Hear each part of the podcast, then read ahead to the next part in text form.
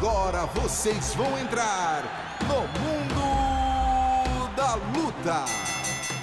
Salve, salve galera! Sejam muito bem-vindos a mais uma edição do podcast Mundo da Luta, podcast especializado em esportes de combate. Eu sou Marcelo Russo, editor do Combate.com, e essa semana, junto com meus camaradas Anaísa e Gleison. Beleza, Ana? Como é que você está? Tudo bem? Tudo bom, Russo? Vamos lá, mais uma edição aqui com um convidado de peso. Mais um convidado de peso. Toda semana, estão batendo recordes sucessivos aqui. Gleidson Venga, produtor aqui do, do Esporte da Globo, do, do, Combate. Tudo bom, doutor? Tudo bem, Russo. Prazer falar com você, com a Ana, com esse nosso convidado mais do que especial aí que você vai apresentar agora. Convidado mais que especial, ninguém menos que Dedé Pederneiras, líder da equipe Nova União, treinador de alguns dos grandes campeões brasileiros da história do UFC, principalmente José Aldo, Renan Barão, enfim, tantos e tantos. Dedé, obrigado pela presença. Valeu aí por dedicar um tempinho a bater um papo com a gente. Nada, eu que agradeço o convite. Bom, vamos conversar rapidinho, Dedé, falando do, do, do, mais recente primeiro, Kathleen Vieira vencendo Misha Tate. Como é que você analisou a performance da Kathleen e o que, que você espera para ela no futuro? Achei, assim, já antecipando um pouquinho a minha, a minha visão da luta, achei que a Kathleen foi muito bem, é, mas sempre um, me pareceu um pouco hesitante na luta. Não sei se ela sentiu um pouco o peso do primeiro main event, pegar uma ex-campeã pela frente. Como é que você analisa a, a performance da Kathleen? Então, acho que tiveram diversos fatores que, eh, que talvez não tenham feito a Kathleen render tudo que ela treinou. A Kathleen estava muito bem para essa luta, né? É, eu acreditava 100% que ela iria vencer a luta. Mas, tipo assim, aí a gente começa a considerar algumas coisas que você analisa e vê, é, realmente dá para ficar hesitante. Tipo, a Kathleen vinha de uma luta que ela perdeu a última luta numa condição em que, em que a gente não achou que ela perdeu, né? mas não vamos voltar o, passado aqui, já aconteceu.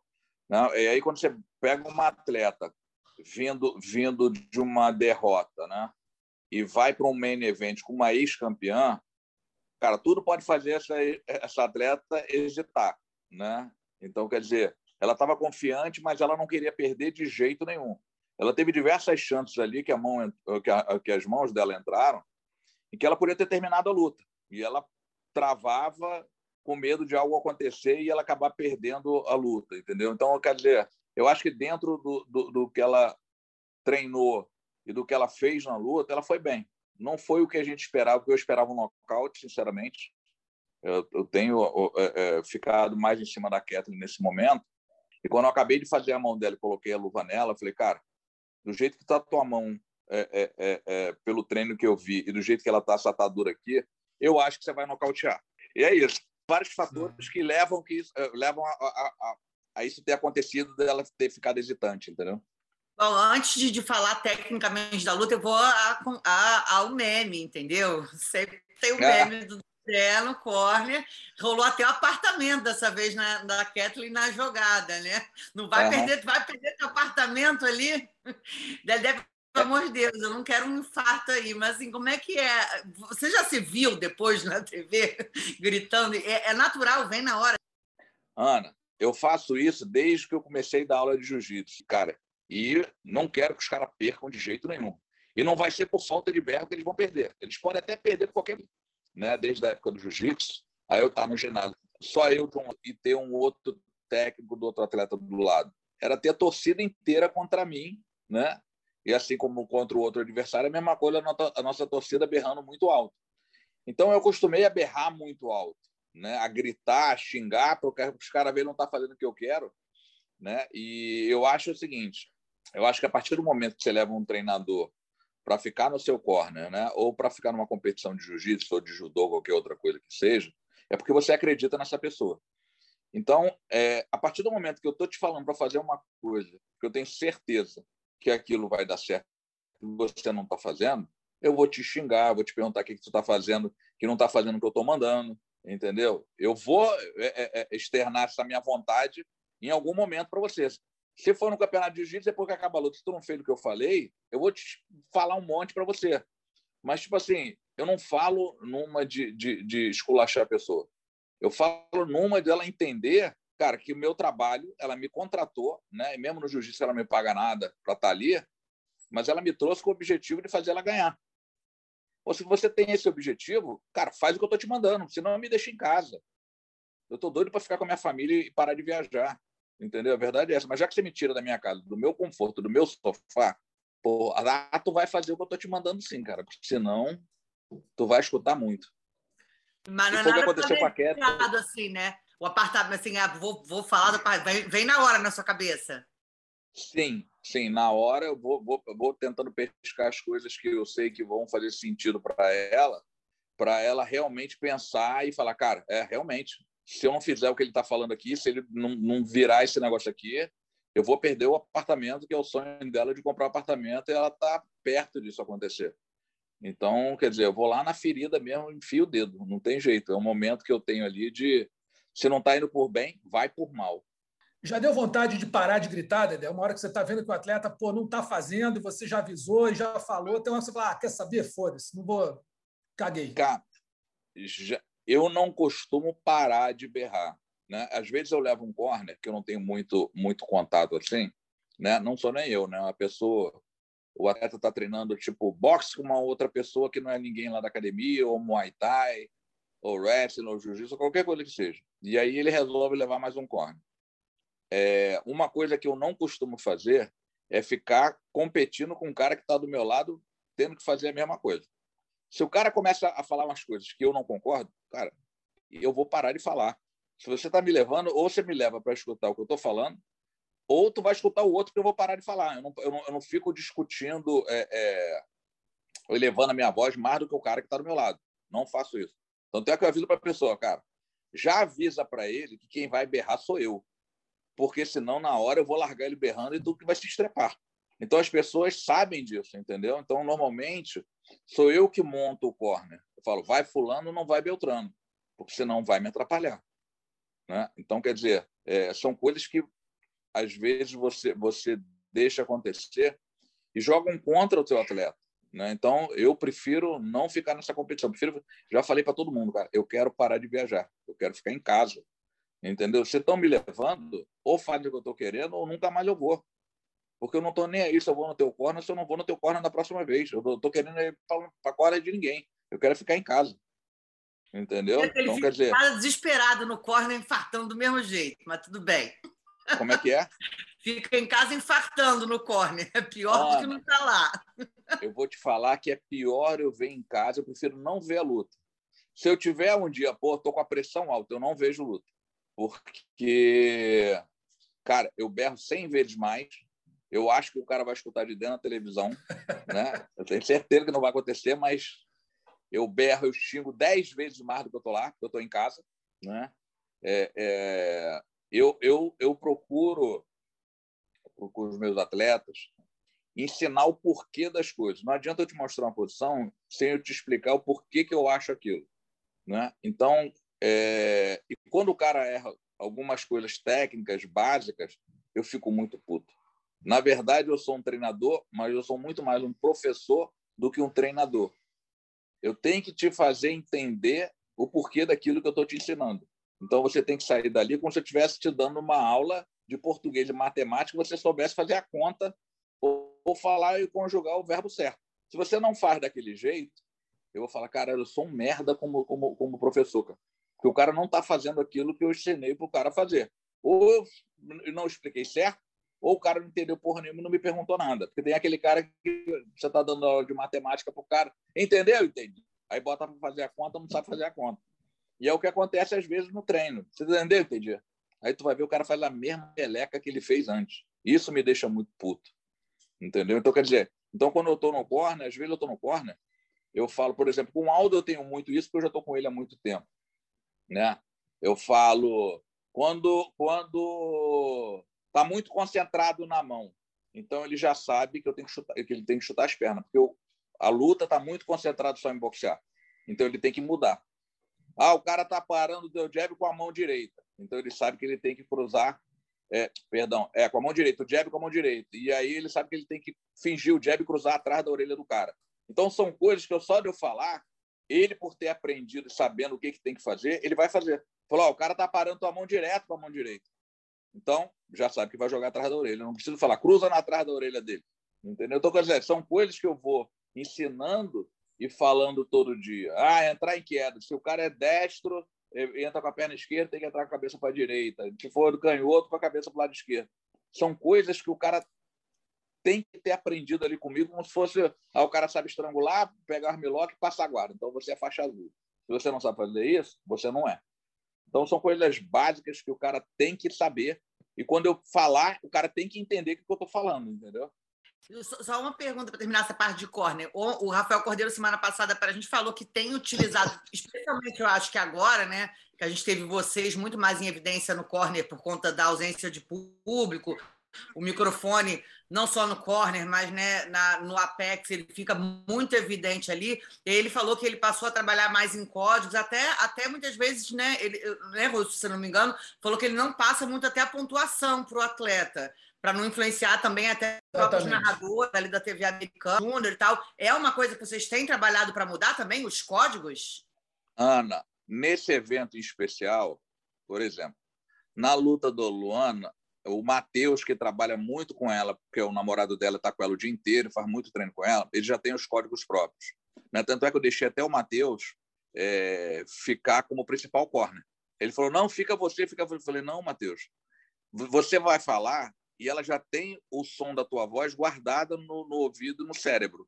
Ela vai responder muito mais rápido ao seu comando do que o meu. Então, eu prefiro falar para você, ou às vezes falar alguma coisa, e ela escutar da sua boca, porque ela já está acostumada todo dia, o dia inteiro contigo. A Kathleen, a gente tem alguns códigos, mas nem em especial a, a Misha colocou nessa, nessa, nessa luta dela uma brasileira que, que trabalha para ela no corner, a Mayra.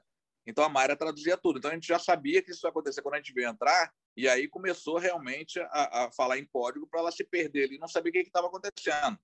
Né? Mas a gente, na verdade, é o seguinte: a gente já tinha estudado a, a, a Misha o tempo todo, e eu sabia que na parte em pé a Kathleen ia incestar ela em pé.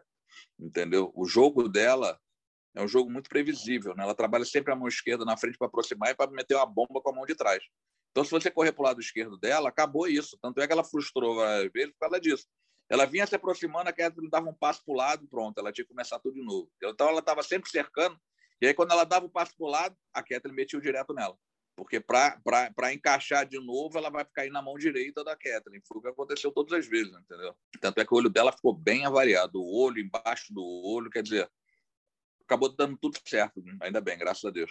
O Dedé, na tua primeira resposta, você listou uma série de, de condições, né, da Kathleen para essa luta, né? Vinha de derrota, por mais que tenha sido contestada, está enfrentando uma ex-campeã, um main event. Tudo isso te surpreendeu, enfrentar a Misha no main event do UFC, vindo de derrota, ou era um pedido de vocês? Vocês planejavam outra adversária para lutar com ela?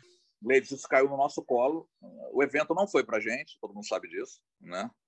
É, eles queriam ver a Misha ganhar e chegar na final. Entendo, eu entendo perfeitamente que a Misha é uma ex-campeã que vai vender muito mais do que a Kathleen.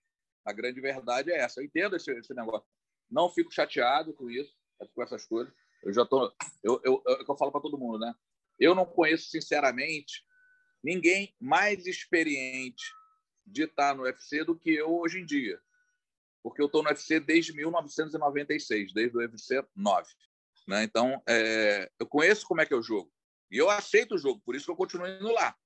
Então, a partir do momento que eu aceito, eu não posso reclamar. Né? A Kathleen ia fazer uma luta, não me lembro com quem, não adianta me perguntar, que eu não vou me lembrar. E na semana ela chegou lá em Las Vegas, a luta caiu. Cara, a gente ficou desolado com a situação. E aí eu comecei a conversar com o cara para ver se ele arrumava alguma adversária para ela lutar qualquer uma. Ela já estava lá, já tinha perdido peso, já tinha feito um, um camp ótimo. Aí ele falou, cara, não estou conseguindo, mas eu não. Ele tentou a a, a Misha para lutar. Foi a Sarah McMahon. Foi a Sarah McMahon. Foi isso, foi com a Sarah McMahon. Aí a Sarah machucou na semana. Tá? Chegou lá, ela machucou. Ela aterrizou recebendo a minha notícia que a Sarah estava fora. E aí eles tentaram a Misha. Aí a Misha falou: oh, eu não luto agora, não. Mas daqui a um mês e meio eu tô dentro da luta. E aí o Mick falou: oh, vamos fazer o seguinte: a gente suspende a luta agora. Daqui a um mês e meio você volta com ela e essa luta vai ser uma luta principal. Eu falei, porra, tá ótimo. Liguei para a fiz um acerto com eles financeiro para ajudar a Catherine no próximo camp. Falei, Catherine, melhor que isso, impossível. Tá bom, você não vai lutar agora, você estava pronta. Chega, tira 10 dias de, de, descanso aí e, meu irmão, já começa o próximo camp para direto para a mulher. E aí a gente foi nessa manhã, faltando, sei lá, 20 dias, a Misha pega Covid. Falei, puta, eu acho que foi menos, 10 dias, 15 dias. Para tudo de novo, dá duas semanas de novo para ela de, de férias e recomeça o camp para essa luta que a gente fez agora. Então, quer dizer, na verdade, a Kathleen, a Kathleen ela está em camp há cinco meses para fazer uma luta. Né? Mas acabou dando tudo certo. Tipo assim, a gente é, tenta fazer da melhor forma e cumprir da melhor forma o que acontece para a gente, entendeu? Deixa eu te perguntar rapidinho, Dedé. Eu vou falar do Aldo em seguida, mas eu estou com uma curiosidade danada. O que é o Bidu, cara? Cara, tem, tem um cara aqui na minha academia, que o apelido dele é Bidu, que é um baiano. E, cara, ele até de olho fechado, ele chuta a tua panturrilha. Qualquer coisa que você faça, ele chuta a tua panturrilha. E aí a gente pegou essa mania ali a panturrilha, a perna, entendeu? Então, várias lutas a gente já vem usando isso. Claro que na próxima a gente vai ter que mudar, né? já que eu falei, a gente vai ter que inventar um outro, uma outra situação aí. E essa, essa vitória. Beleza. Não, Falando só para terminar tá, do Kathleen, essa vitória você acha garantiu ela como próxima desafiante? Não. Não acredito que eles deem é, é, é, o título para Kathleen. É, pode ser que aconteça alguma reviravolta ali e caia no colo dela. Mas se você me perguntar, você acha que depois da luta eles falaram essa é a próxima? Não, não falaram, não pensaram, com certeza não. É, eu também acho que não. Acho que tem, vai ter que fazer mais uma, pelo menos. Mas contra quem, Falando... por exemplo? É. Eu acho que tem a Germênio em primeiro ali, que é uma que é uma atleta holandesa muito dura em pé, muito dura em pé, né? É, a Germaine já aprontou uma vez com o UFC, largando o título da categoria de cima para não lutar com a Chris Borg e desceu. Os caras não gostam disso, então é, já lutou com a Amanda, então não faria muito sentido eles darem uma outra chance para ela. Ela está ela tá ali no negócio para servir de escada para alguém chegar e lutar com a Amanda. Né? Digamos que ela seja uma segurança do portão, pelo menos por enquanto ela fizer três lutas e nocautear todo mundo, pode ser que ela venha uma segunda chance. Mas enquanto isso não acontecer, ela só, é só, ela é só uma porteira é, é, de, do, do, próximo desafiante. Essa é a verdade. Mais uma, só para terminar esse assunto das meninas. Não sei se o seu é das meninas, Rússio. Não, eu ia falar do alto depois. Pode falar. Só, só a última coisa das meninas. Como é que você vê a luta da Amanda? E assim, você que ah, já né, trabalhou 10 o Aldo ficou invicto 10 anos na categoria como grande nome, era todo mundo para batê-lo. É uma situação que é mais ou menos é Amanda, né? Amanda, Valentina, são dois nomes que a gente não vê. Se elas não se enfrentarem, a gente não vê muito assim. E aí, o que acontece? Você vê é, é, é alguém que para bater Amanda, você acha que como que você acha a próxima luta e o que que tem nessa nessa aura toda assim? É possível quebrar essa aura? Cara, então, a Amanda é uma super campeã, né? Não tem o que se discutir. Eu acho que qualquer um que fale qualquer coisa diferente disso é, é, é um snob, né? a verdade é essa, não quer dar crédito a quem merece crédito. A Amanda é super campeã. A Amanda pode, pode vencer qualquer pessoa nessas categorias aí com certa facilidade. Né? O negócio todo que acontece, assim como acontecia com o Aldo, você ter motivação para você acordar todo dia, treinar, quer conquistar, porque você quer chegar ao cinturão, você existe uma motivação para você acordar todo dia e treinar duro, almejando aquilo. Quando você já é campeã, né?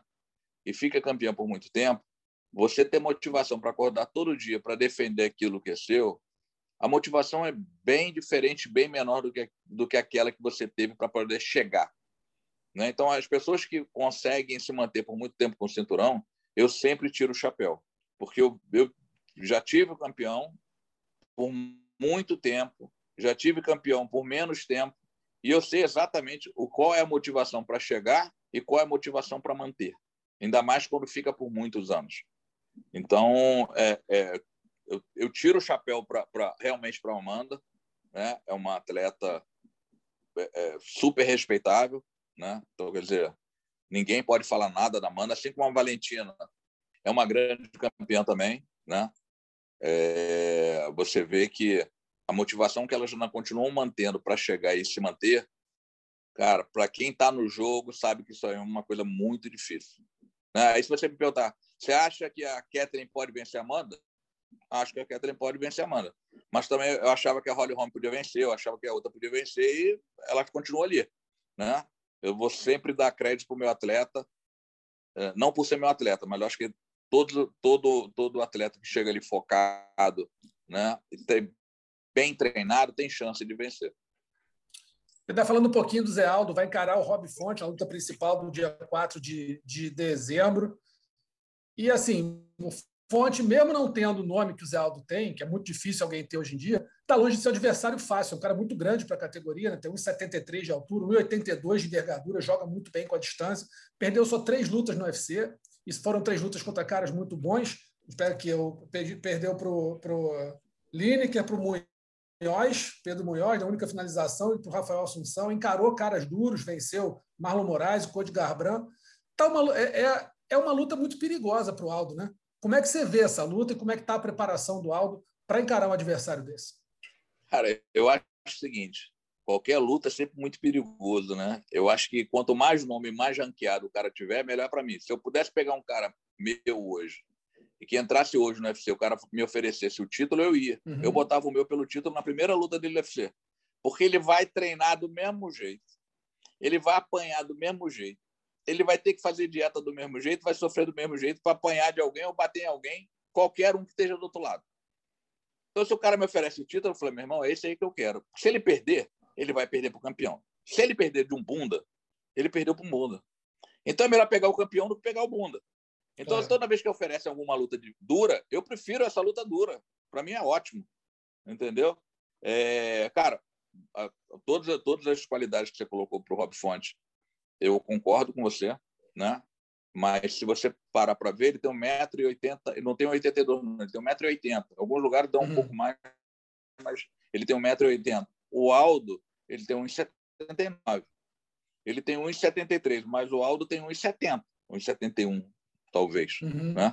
Então, quer dizer, são, são medidas muito próximas. Agora, se você for ver fisicamente, o Aldo parece duas vezes o tamanho dele. Ele parece ser muito mais magro que o Aldo, ele é bem longilíneo. Assim. Ele tem um, um, fator perigoso que ele tem, ele tem um jab muito forte e um direto muito forte. São dois golpes de encontro dele que são muito fortes. Né? É, mas aí também, se eu for listar a quantidade de coisas fortes que o Aldo é, tem, são várias. Entendeu? Então, quer dizer, é, é, é, cara, eu acho que é uma grande luta. Eu acho que, que o Auro tem grandes chances de terminar a luta antes do tempo, né? assim como o outro tem, mas eu vejo mais chance disso acontecer para o Aldo do que para o Rob Fonte, para ser sincero. O, Dedé, o Aldo vencendo essa luta, como é que você enxerga ele na categoria? E, e deixa eu te emendar uma outra pergunta também. Você falou da questão de motivação, né, dele se manter durante muito tempo no topo. Como é que foi virar essa chave para o Aldo passar a perseguir novamente o cinturão, coisa que ele não fazia praticamente desde o início da carreira? Cara, na verdade, você tem outra motivação que é uma outra categoria.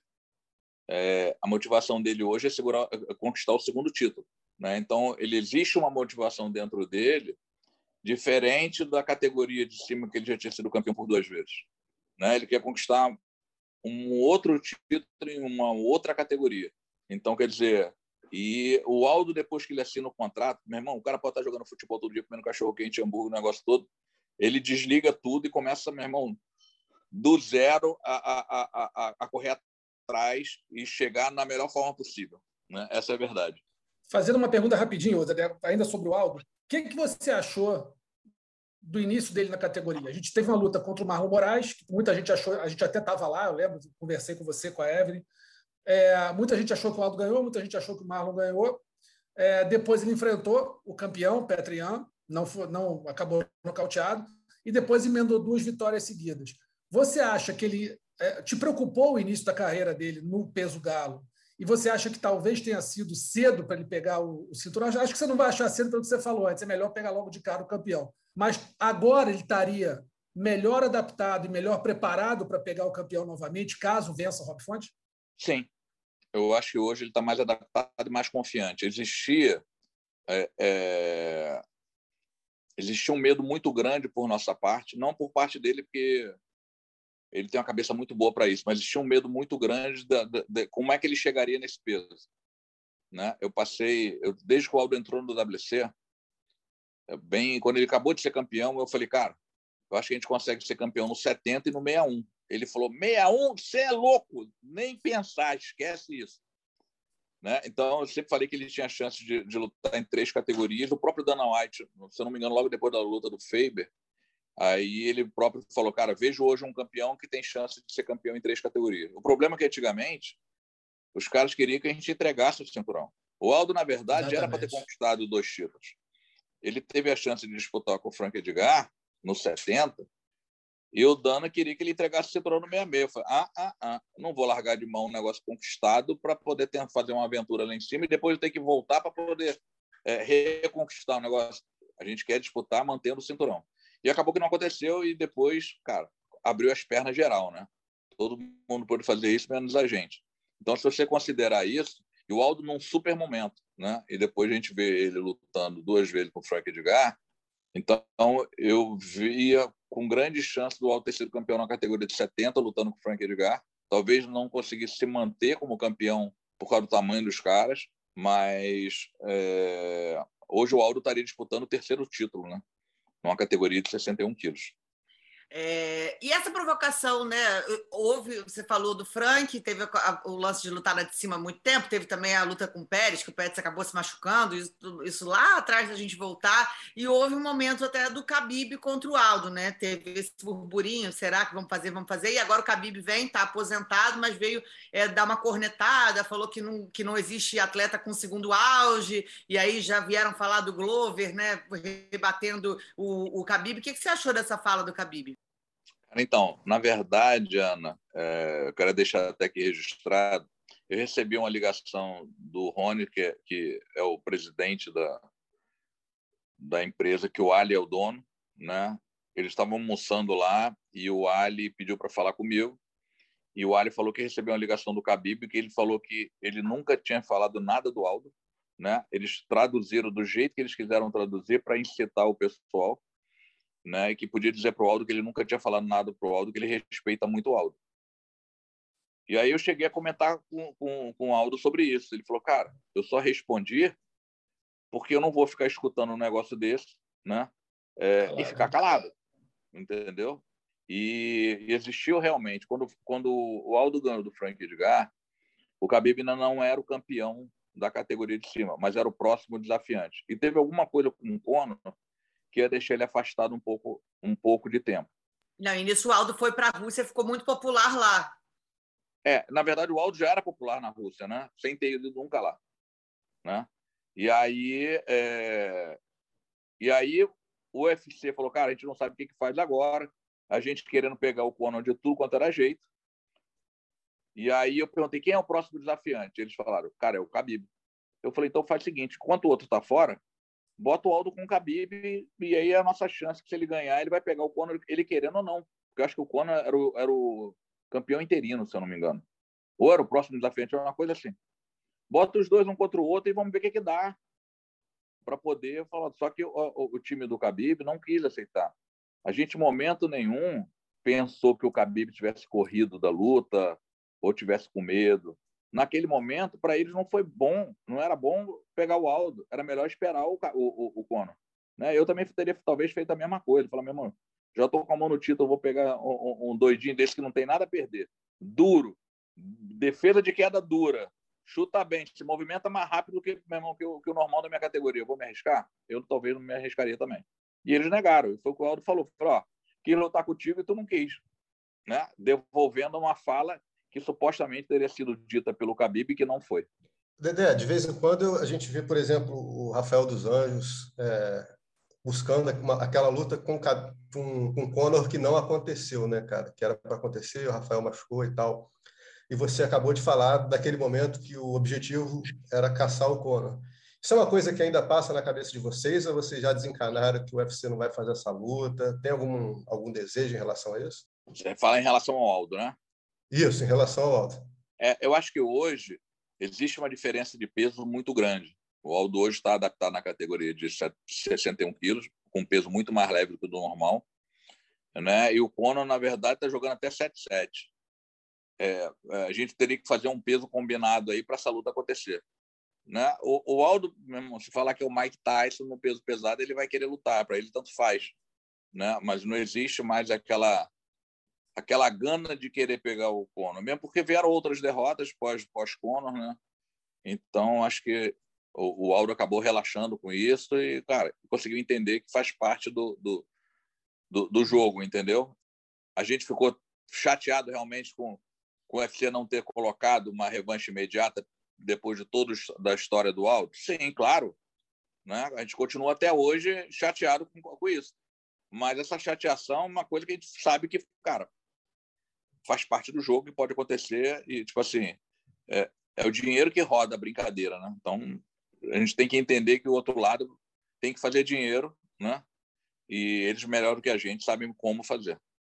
Durante muito tempo, é, quando o Barão era campeão no Galo e o Aldo no Pena, sempre se perguntava, pô, será que algum dia eles vão se enfrentar? Aí não, cada um na sua categoria, ficava naquele negócio. Os dois eram campeões na mesma equipe, quer dizer, lutar não fazia muito sentido. Mas hoje, se eu te perguntasse quem venceria uma luta, Aldo e Barão, Aldo hoje no peso galo, você conseguiria responder? Cara, é difícil te responder isso, é... porque o Barão já não treina com a gente há muito tempo. Eu não sei como é que o uhum. Barão fisicamente, tecnicamente, estaria hoje. Ah. Né? O que eu posso te dizer, cara, é que o Aldo é, é, é, é, sempre foi um atleta muito acima da média. Né? A gente vê com um cara que foi campeão por tanto tempo no, no, no na categoria pena, descer para a categoria galo, né? E ter chance de lutar de igual para igual com todos os caras que estão lá em cima no topo, não é para qualquer um. Não é. Né?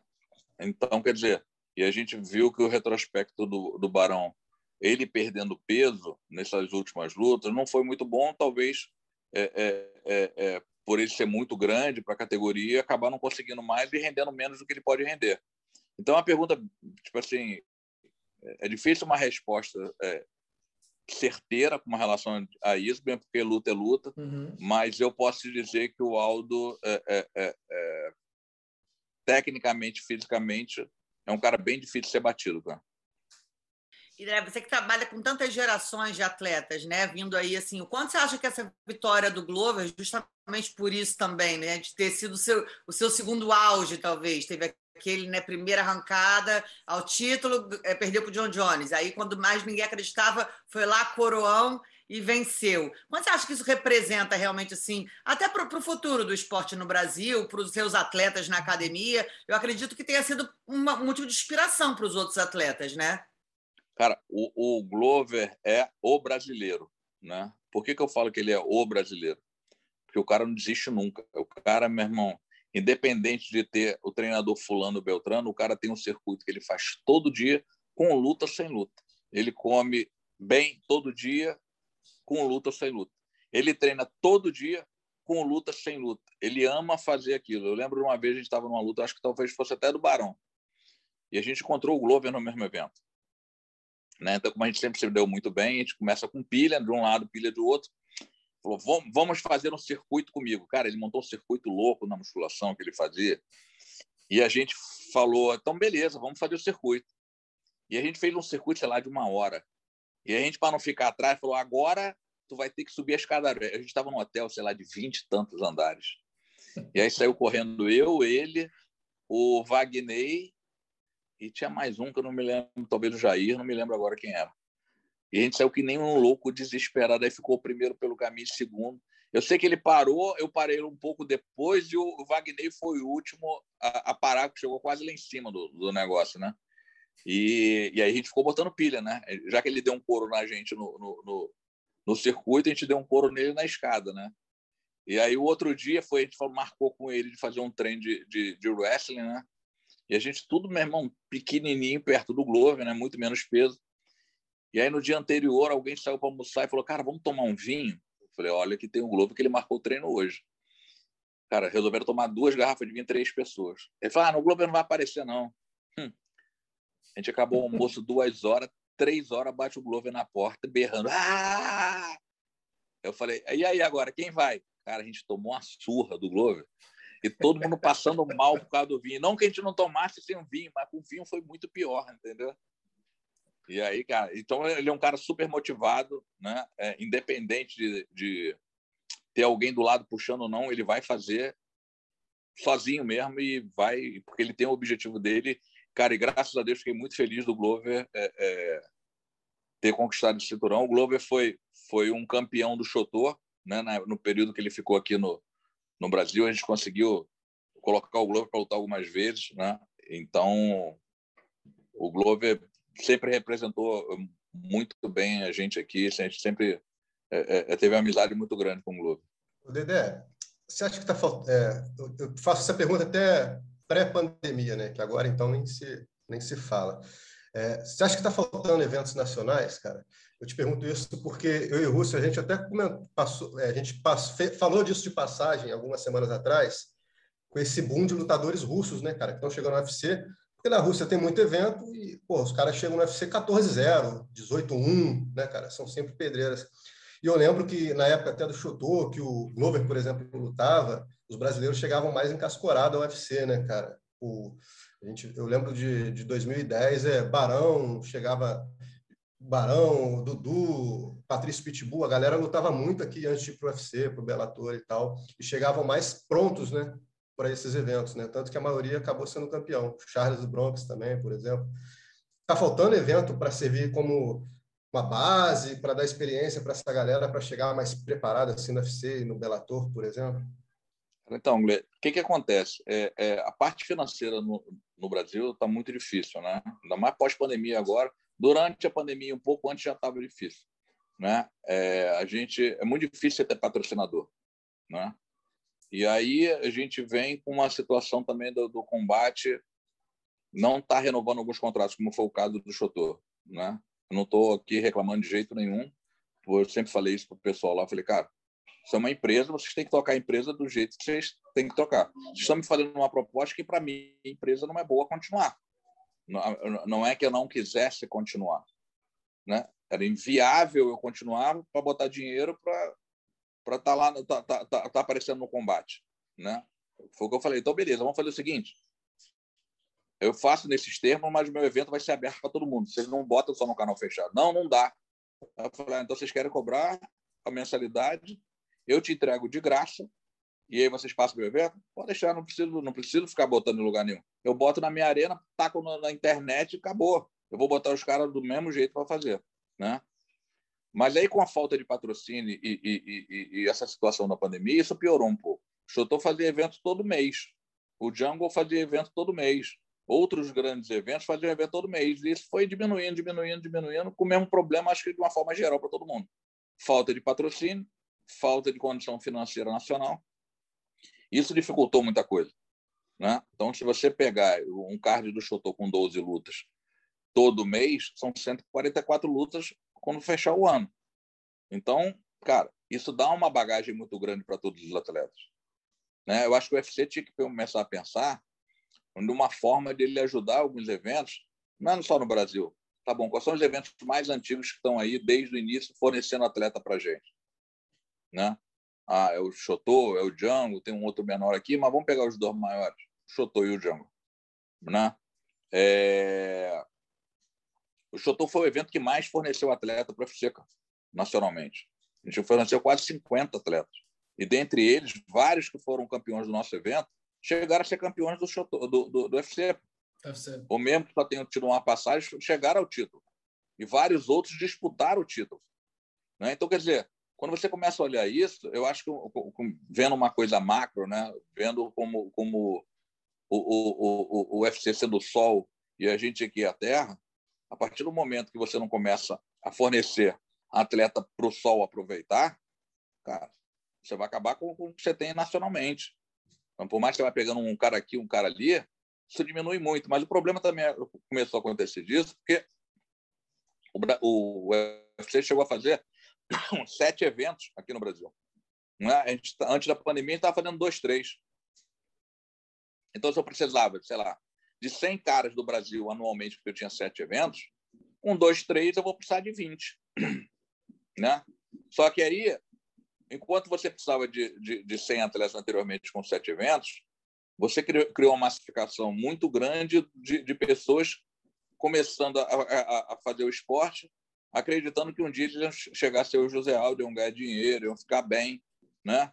Um, um Anderson, um, o próprio Glover, né? com um sonho americano de morar nos Estados Unidos, um monte de coisa. E aí você tem, hoje, uma quantidade gigantesca de atleta que você não tinha 10 anos atrás, né? com uma quantidade muito menor de evento que você tinha muito mais há 10 anos atrás. Então, quer dizer, é, é, uma, é uma curva totalmente contrária à nossa necessidade. Enquanto na Rússia você tem a curva crescendo para o mesmo lado. Né? A, a, a, a linha está indo para o mesmo lado. Você tem uma quantidade grande de eventos que cada vez aparecem mais na Rússia e uma quantidade grande de atletas russos treinando e lutando direto. Né? E fora um povo né, que tem entranhado na sua veia a luta. Eles é. amam fazer luta. Né? É, você, tem, você tem vários incentivos lá. Né? Então, se você pegar um, um, um, Brasil em termos de esporte, o Brasil nunca apoiou ninguém de esporte amador em porra nenhuma aqui. A verdade é essa. Verdade. Entendeu? Verdade. O negócio dos, o negócio dos caras é botar dinheiro no bolso e se dane o mundo. Né? Como a gente está vendo na política aí com várias coisas. Agora não, já acontece há milhões de anos. Enquanto na Rússia, não. Meu irmão, na Rússia tem um laboratório para a equipe, não sei o quê, para ver qual é, qual é a melhor bomba que não vai ser descoberta pela usada, é, é pela, pela UADA para a próxima Olimpíada. Vamos trabalhar nisso aqui, que na próxima a gente vai ganhar todo mundo aqui e depois a gente vai ser pé com essa, mas vai criar outra. A gente vai botar os caras no melhor centro de treinamento do mundo, vai trazer os melhores técnicos, vai alimentar os caras da melhor forma, porque eu quero que o cara seja campeão. Então, você tira uma criancinha desde pequena e começa a incentivar aquela criança a treinar wrestling, treinar voleibol, futebol, a porra toda, desde criança. Enquanto aqui, meu irmão, nego não dá nem escola. Vai querer fazer com que o cara seja campeão. A gente é louco de fazer luta aqui no Brasil. Só os doidos ficam aqui acreditando que, que um dia você vai conseguir alguma coisa. Quem consegue alguma coisa é porque, particularmente, tem como bancar até chegar lá. Essa é a verdade. Concordo com você totalmente. A política esportiva no, no, nos, nos, países desenvolvidos é, é uma coisa completamente inatingível, inimaginável, não é inatingível, mas inimaginável para a gente hoje. Você vê, você falou isso. Do, é, você pega na Rússia, por exemplo, você pega garotos, tem olheiro para levar o garoto para, sei lá, o olheiro acha que esse garoto tem talento para tal esporte. Leva ele e a família, ou ele vai, vai para um centro de treinamento lá não sei aonde, vai internar lá. Né? Se não tiver, se não mostrar talento, tem um plano B. Na, na, na, luta, então nem se fala. Os caras, pô, campeão de wrestling, campeão de judô, campeão de quase tudo, né? Então, essa política esportiva realmente aqui no Brasil não é que é, seja fraca, ela não existe. Né? Não, ela é. não existe. Se fosse fraca, estava bom. Pô. É. Se fosse... A gente hoje não tem nenhum ministério, gente tem uma secretaria.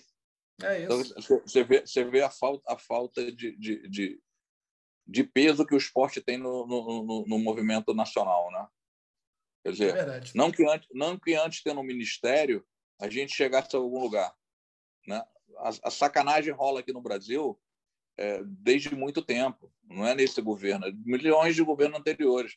Hoje, por isso talvez tenha sido reduzido a secretaria e esteja talvez dando até conta para o que os caras acham, mas para o que tem que ser é nada, é zero. É nada. Né? Entendeu? Então, quer dizer, é, eu falo para todo mundo que o, país, o Brasil é o país mais rico do mundo. O problema é que a quantidade de ladrão que tem aqui dentro é que dá esse problema. Porque a gente, a gente é roubado desde a época da colonização, né? Eu tirava ouro, tirava prata, mandava tudo para fora. Só, só mudou o ladrão. Né? Então, quer dizer, é complicado. Complicadíssimo. Dedé, falando um pouquinho da nova união, quem são os, os novos destaques, os caras que você aposta, que você olha e fala assim: isso aqui, esse, esse, esse, estão tão encaminhados Cara, aí para ser os próximos pontos de equipe? Cara, a gente tem vários atletas em, em, em, em crescimento, alguns com um share dog não muito grande, né? outros com share dog já que já eram para estar lá dentro, né? por causa uhum. do momento hoje do UFC de, de diminuir o número de contratações brasileiras por conta de falta de evento. A gente está com essa dificuldade. Né? A gente tem um Rafael Macapá, que é até 57 quilos, que é um moleque que está com 10-0, lutou o LFA aqui, nocauteou o adversário que era um adversário também com 7-0. Tem o Luan, o Luan Lacerda, que é um moleque muito bom de jiu-jitsu na categoria de 61 quilos. Tem o Cauê, que veio, deu uma deslizada na, no, no, evento do LFA, por tal, com algumas lesões, não tirando o mérito do adversário dele, mas poderia ter chegado em melhores condições para lutar e, e, e, e, acabou perdendo, mas é um moleque de um potencial absurdo, o irmão dele, o Cauã, então tem vários moleques assim, cara, com muito potencial. Tem a Paula Bittencourt, que é uma menina muito dura daqui. Então tem várias pessoas assim com potencial muito grande. Tem o Henrique, que é um moleque de 84 quilos que está começando a aparecer também no cenário. Então, quer dizer, eu peço até desculpa para os outros garotos da academia, que eu sei que a gente tem muito mais que isso. Mas são esses nomes que estão me vendo agora, mas tem muita gente boa lá. Eu devo, eu devo ter hoje, cara, pelo menos uns 12, 15 moleques com muito céu para chegar em algum lugar. E, e, da equipe feminina você também vê um salto, né? Nessa procura, quando teve hoje em dia você tem um time feminino na Nova União? Sim, eu tenho um time feminino. É, pro... O ano que vem, se, se, se meus planos derem certo de algumas coisas que eu estou fazendo, a gente provavelmente vai crescer muito a equipe como um todo. Né? Então a gente vai vai fazer uma propaganda muito grande para trazer tanto meninas quanto atletas mais pesados para treinar na academia com estrutura melhor do que a gente já tem. Que eu acho que talvez hoje minha estrutura esteja entre as melhores do Brasil. Só, só nessa questão das meninas, você sente realmente, assim, porque eu lembro assim, né? Época que só tinha, sei lá, Michelle, Claudinha e Luciana lá atrás, falando lá atrás mesmo. Você sente que quando, com a criação da estrutura de uma equipe feminina, isso aumenta realmente o nível do MMA feminino? Total, total, ainda mais quando você tem bons resultados. Né? Eu vejo, tipo, aconteceu agora, a Luana e a Kathleen é, ganharam, ganharam bem. Né? Já teve gente me mandando mensagem querendo vir aqui para academia. Não vou dizer quem, mas já teve. Entendeu? Então, quer dizer, então, quando você tem vitória, você, você acaba recebendo ligações. Eu sou o tipo de treinador que eu nunca vou chamar ninguém de academia nenhuma para treinar comigo. Eu nunca vou cantar ninguém. Pelo contrário, quando chega alguém, se é de uma outra equipe, eu falo que para vir para minha equipe, ela tem que se resolver primeiro com esse atleta de outra equipe. Acho isso muito escroto, para te falar a verdade, porque a pessoa que vai cantar uma outra, de uma outra equipe, não sabe exatamente o que vai levar aquela menina até o ponto dela, dela ser cantada por ele e achar que ele vai acha que ela vale a pena ser cantada. Então, quer dizer, às vezes o cara mesmo mantém a situação financeira da pessoa, é, ajuda com passagem, é, perde o tempo dele treinando ela por anos, mas chega um bonitinho que acha que pode meter a mão na menina ou cantar, oferecer algumas coisas, a menina ou o cara, né, e levar para algum lugar. Então, quer dizer, eu acho que isso é uma profunda falta de caráter né, de treinadores que fazem isso. Eu acho que quando o atleta está tá, tá insatisfeito com você e ele quer ir para outra equipe, né, aí a pessoa procurou um outro treinador. Beleza. Tem gente que nem fala nada, fala, tá bom, te aceito. Ok, aí o cara não tem nada a ver com isso. Mas a pessoa é, é, ligar, bater na tua porta, te encontrar e te cantar, cara, não é o tipo de pessoa que, que eu acho que seja bom caráter como treinador, não.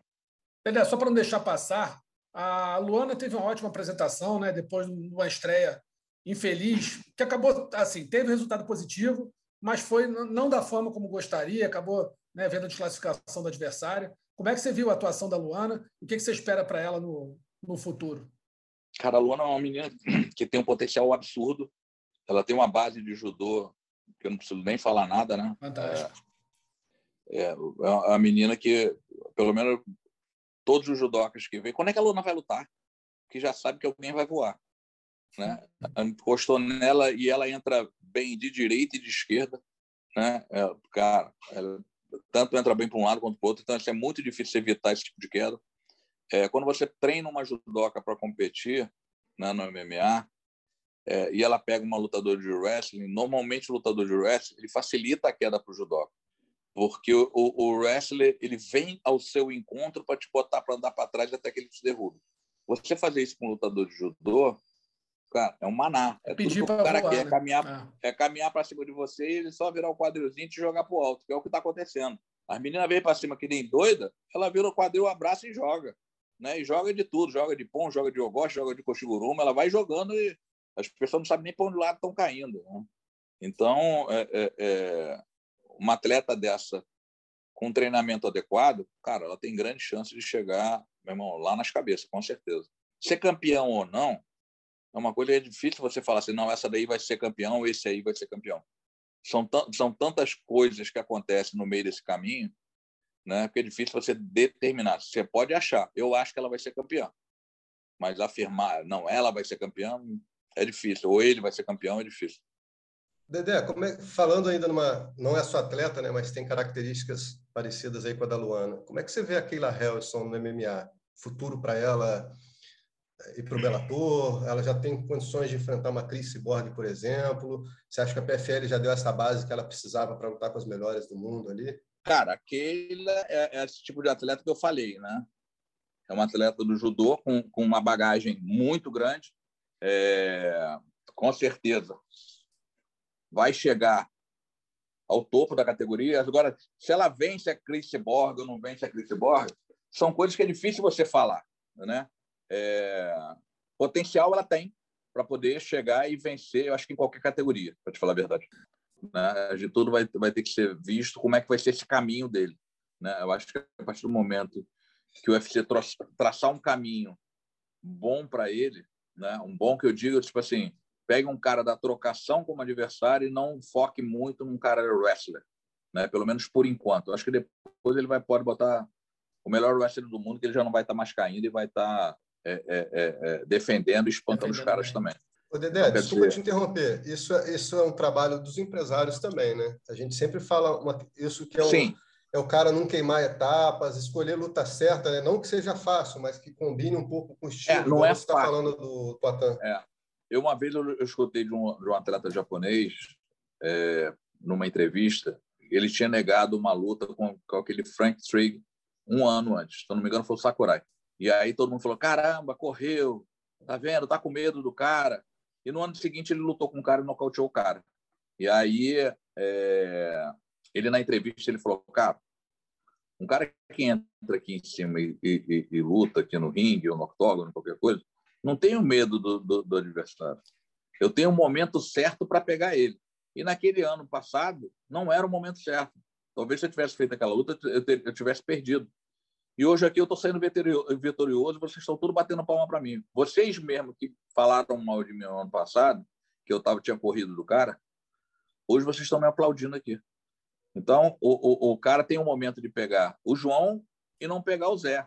E depois você vai pegar o Zé lá na frente porque você vai estar com as habilidades treinadas para pegar o Zé naquilo que ele tem de melhor. Então, é, é, questão de tempo e de encaixe, entendeu? Essa é a verdade. Vou te dar dois aqui que talvez estejam na tua lista e você não esteja lembrando. O Napão em cima do Crocop. Lindo, lindo, lindo, perfeito, lindo. lindo. E o Esse. Enganu em cima do Overin. Enganou em cima do Overin. Deu um cruzado que, que o Overin caiu duro também. Boa. Também lindo. Com certeza, esses estão é, no top 5, com certeza. Eu tenho, eu tenho a pergunta final aqui. Pergunta final, então, para encerrar. Estava lá no dia que Dedé Ferreira falou: estou me aposentando, não vou dar mais faixa preta, voltou atrás, deu faixa preta, meus filhos estão treinando do jeito. Já tive lá, o André Ferreira falou: cansei todo mundo, não vou ser mais treinador, acabou só mais dois anos, aproveite seu último ano. Eu falei: graças a Deus, não aguento ver, eu sofro junto com você infartando aqui. Mas ah. agora, quem acompanha a nas redes sociais sabe que Mateuzinho está vindo brilhando aí nos campeonatos de judô. Mateuzinho é o filho, um dos filhos do Dedé, entendeu? Então acho que essa carreira de treinador aí, ó, vai prolongar. Então, Ana, na verdade, eu estava até conversando com, com, o pessoal lá da UFC dessa vez. Falou, cara, eu tenho visto, você tem visto vindo mais vezes do que normalmente. Você tinha dito que ia, ia aposentar, você está vindo mais vezes do que você vinha. Falei, cara, quando agora quando não vem com um, o outro fala, com ele você vai, né? Com ele você vai. E aí acaba me impressionando a um ponto que eu acabo vindo. Mas, cara, eu não aguento mais estar viajando, a verdade é essa. Né? Então, eu, final de semana agora, eu vou, vou para Brasília na sexta, né? Porque sábado eu faço a graduação do meu primeiro faixa vermelha e preta é, formado por mim, né? Que é o João Roque, um, é meu compadre, meu amigo. E aí volto sábado Domingo eu passo o dia em casa e segunda eu estou indo para o Aldo, tá bom? Aí eu vim Rússia com Acra, a Kathleen e, Luana.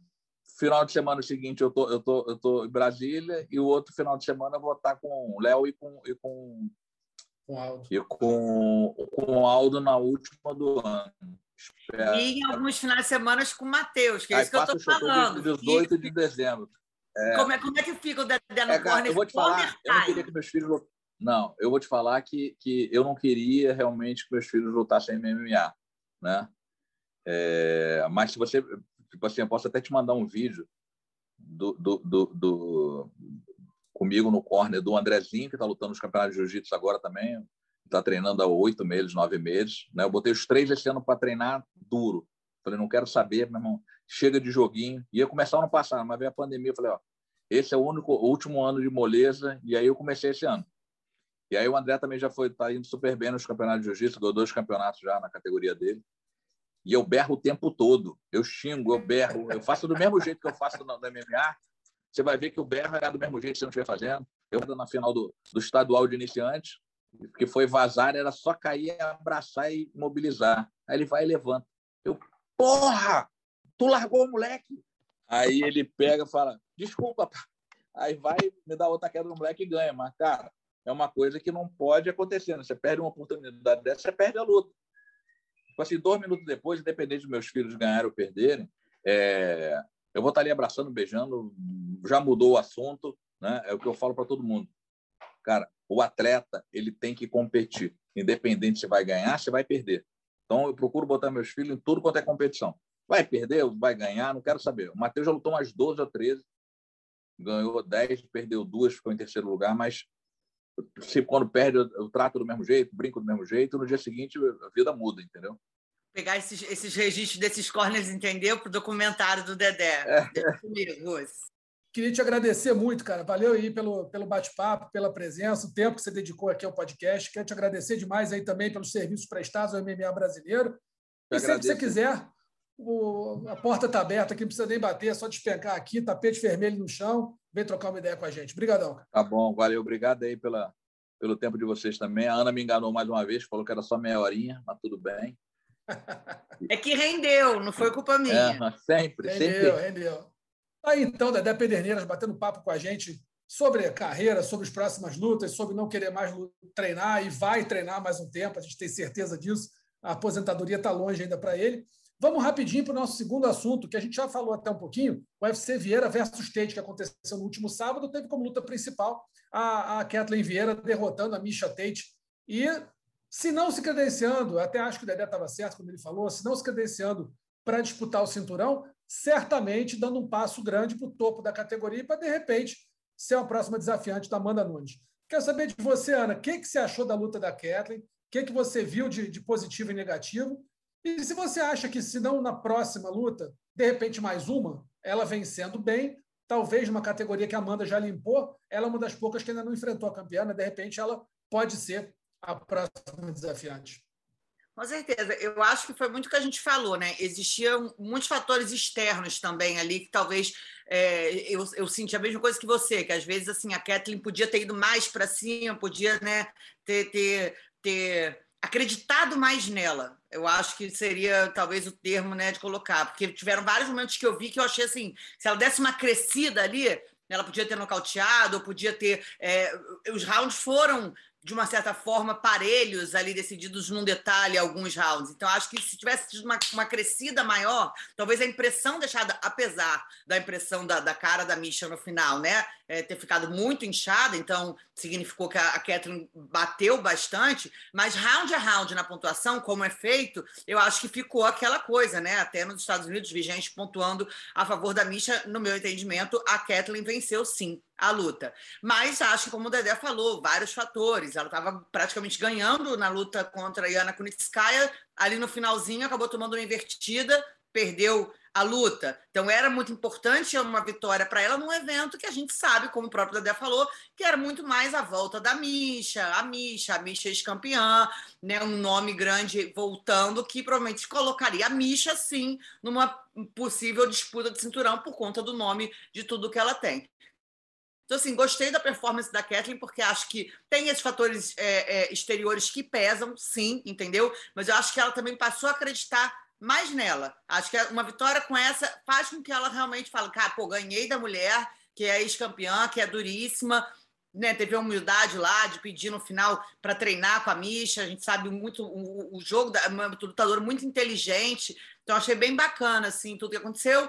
Não sei, eu, eu acho que pode ser sim uma, uma próxima luta desafiante, dependendo do resultado como a Amanda vencer a próxima luta. Obviamente, dependendo se a Amanda também vai lutar, é, é aquela coisa, né, cara? É muito difícil a gente prever, porque a gente não sabe se aí depois a Amanda vai para de cima, se vai para de baixo, se vão trazer a Kyla, se não vai trazer a Kyla. Então, assim, é muito aberto, né? Muita é variável, né? Então, é, não é tão bem definido quanto outras categorias que a gente pode ter mais ou menos encaminhado ali, que a ah, fulano de tal é o próximo desafiante, porque, né, tipo a da Tayla. Talvez eu acho que a Tayla esteja bem encaminhada para ser uma das próximas desafiantes. Já, já a partir do próximo. É isso, é falar com o Gleison sobre ele. Tayla Santos contra Joanne Calder. Agora Joanne Wood, não Calder Wood mais, mas Joanne Wood. O que, que você achou, Gleison? Tayla foi muito bem, né? Acho que é assim, é fora ter sido a única que finalizou sua luta em 11 lutas, em 12 lutas, né?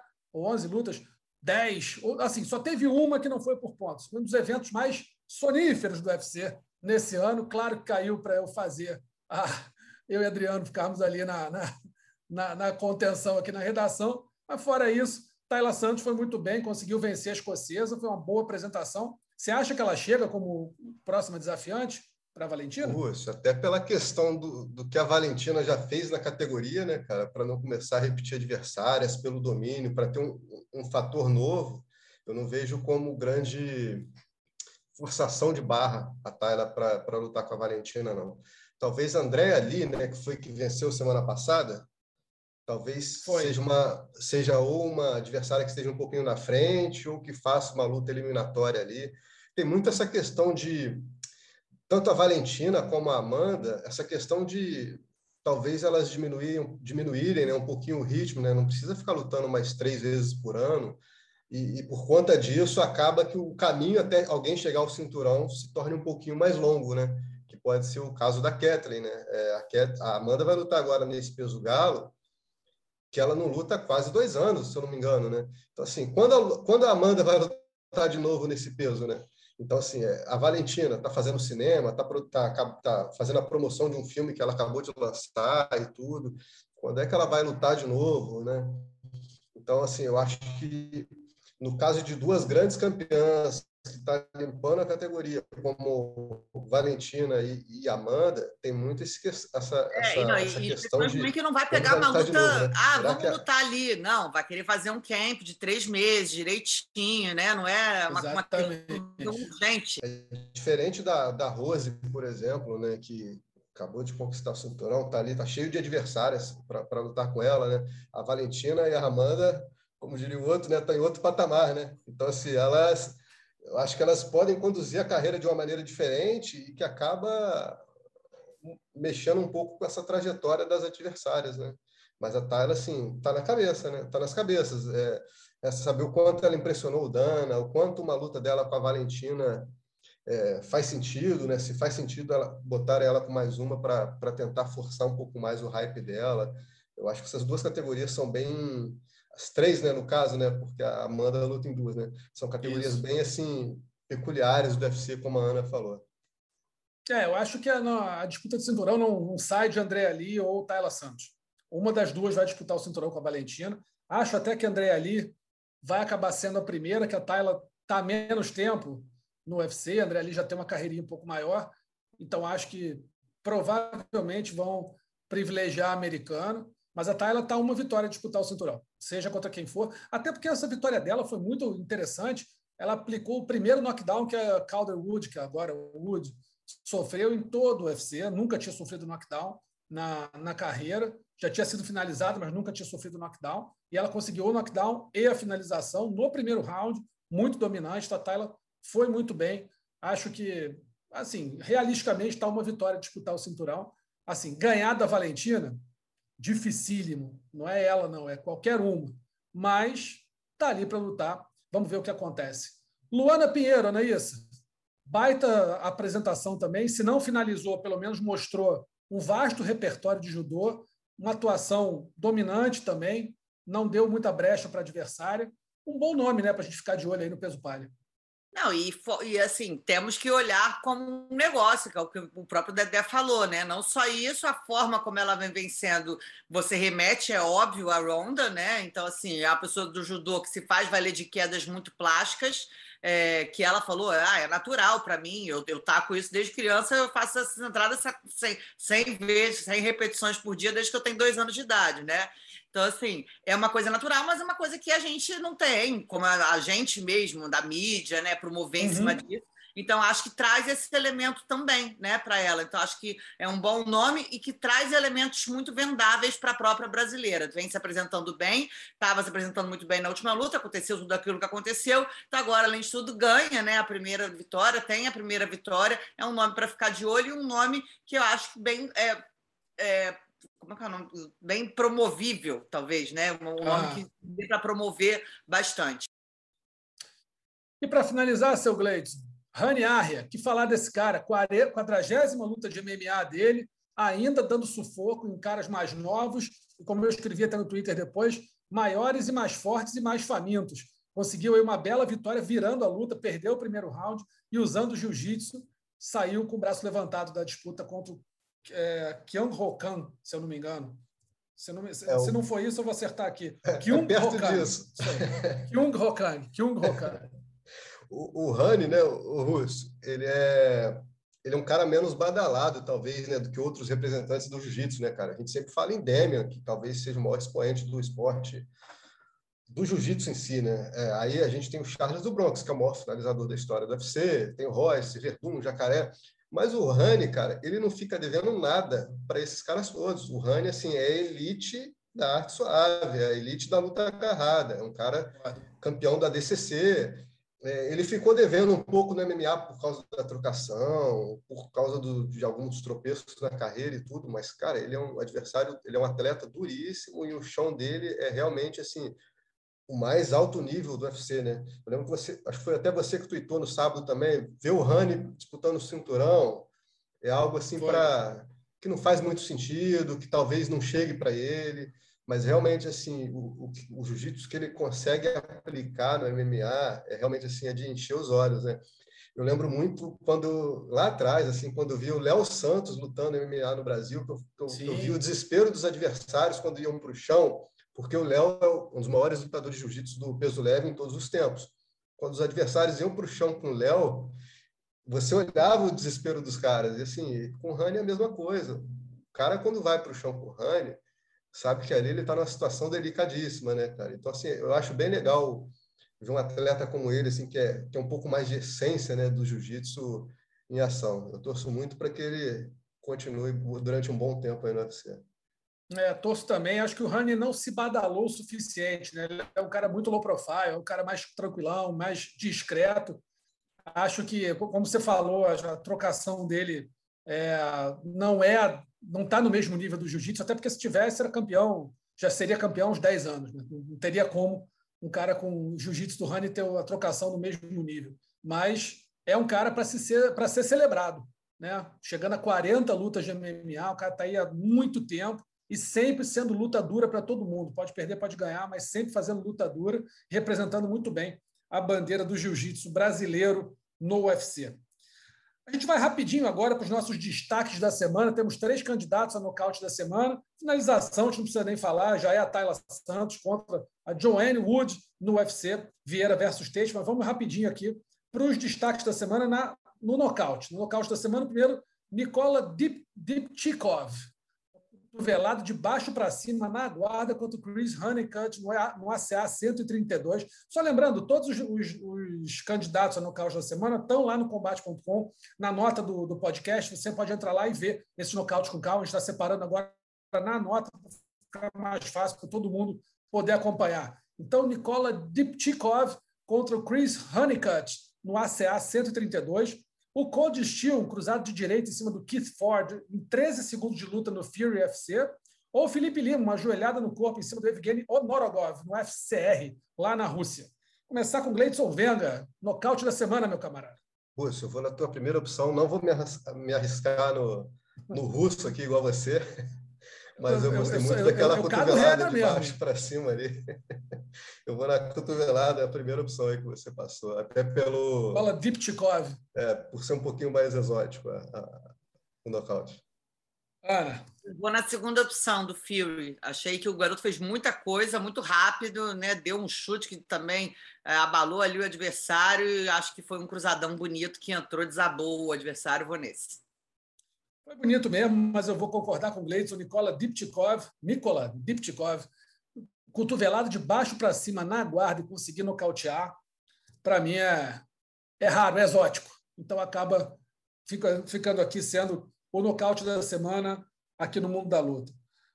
Finalização da semana, já falamos, Tyler Santos em cima da Joanne Wood no UFC Vieira versus Tate. E vergonha da semana, né, amigos? Aquele nosso amigo Cody Durden, o que venceu o Aoric Lang, o chinês que é Aoric Lang, e na hora da entrevista acabou dizendo que o chinês tinha que, ele queria mandar ele de volta para a China, que é de onde ele veio. A princípio pode não parecer muita coisa, mas esse é o linguajar que todo xenófobo americano costuma usar quando vai falar é, pejorativamente, quando vai desmerecer estrangeiros que estão lá nos Estados Unidos. Já, já ouviu falar isso para mexicanos, para japoneses, para coreanos, para, enfim, brasileiros, para todo mundo, né, latinos que estão ali no, no, no, nos Estados Unidos. Então, essa é uma linguagem muito típica, xenófoba mesmo, né, que, para quem não sabe, xenofobia é aquela aversão a estrangeiros, a pessoas que são fora do seu país. Então, o nosso Code Durden, acabou ficando aí com a vergonha da semana. Ele tentou até consertar depois da entrevista pós-evento, dizendo que ele falou aquilo muito porque o chinês, na hora da encarada, não apertou a mão dele e que ele achou que não diz respeito. E na hora estava com a cabeça quente, e saiu falando. Mas esse negócio da desculpa da cabeça quente, né, Ana? Acaba sendo uma bengala muito confortável. Não, exatamente. Assim, é, é negócio da bebida. Ah, eu bebi, fiz. Tem gente que acha que vale tudo, que, que o discurso vale qualquer coisa, vale ofender, vale passar limite. Eu sou bem é, cética em relação a isso. Assim, não, eu não acho que vale tudo. Assim, Para mim, o trash talk tem sim ter limite, porque eu acho que senão fica fica muito gratuito, né? Então, assim, eu falo, falo o que quiser, mas depois eu falo que era só trash talk, que era só coisa para provocar, que era só da minha cabeça. E não é bem assim que é bom. É, aquilo, né, Gleidson? O cara bebe, agride a mulher, depois diz, não, é a culpa é da bebida. O cara fa faz um, um ataque é, homofóbico, xenófobo, xenófobo ou racista, diz, não, mas na verdade ele não apertou minha mão, olhou para mim de um jeito esquisito. São aquelas bengalas que é a gente não pode aceitar, né? É o famoso desculpa se eu ofendi alguém, né, Rússia? É. Famoso desculpa é se eu ofendi alguém depois que faz uma barbaridade. Pois é. Trash é muito bom para promover luta dentro de limite. Pós-luta, acho que, a não ser que você vá falar com o seu próximo adversário, mas dentro dos limites da lei, dentro dos limites da decência. Então tá aí a nossa vergonha da semana, Cody Durden, tendo, sendo xenófobo contra o Aoric Lang, o chinês, que ele até venceu, mas que acabou saindo é, derrotado por conta dessa, desse espetáculo meio triste que ele fez. Aí. A gente vai ficando por aqui, pessoal. Lembrando sempre que o podcast Mundo da Luta está lá no, no combate.com e também nos principais agregadores de podcast do mundo, o ge.globo barra podcasts, que tem não só o Mundo da Luta, mas todos os podcasts do esporte da Globo, a Globoplay, Spotify, Google Podcasts, Apple Podcasts e Pocket Casts. Ana, obrigado aí pela participação mais uma vez. Fez dobradinha essa, essas duas últimas semanas, né? Pode chamar sempre, estou aqui sempre. Faltou gente, estou aqui. Isso aí. Gleidson, aquele abraço, irmão. Valeu, Russo. Prazer estar aqui com você, com a Ana, com o nosso convidado de hoje mais do que especial, que foi o Dedé, e com a galera que fica ouvindo a gente aí toda semana. E até a próxima. É isso. A gente lembra que o roteiro do podcast Mundo da Luta foi do Adriano Albuquerque, que largou o chinelinho e resolveu voltar das férias, longas e prolongadas férias, e trabalhar um pouquinho. E a edição foi do nosso Luiz Fernando Filho. Até semana que vem. Um abraço a todo mundo. Tchau, tchau. Finalizado. Semana que vem tem mais Mundo da Luta.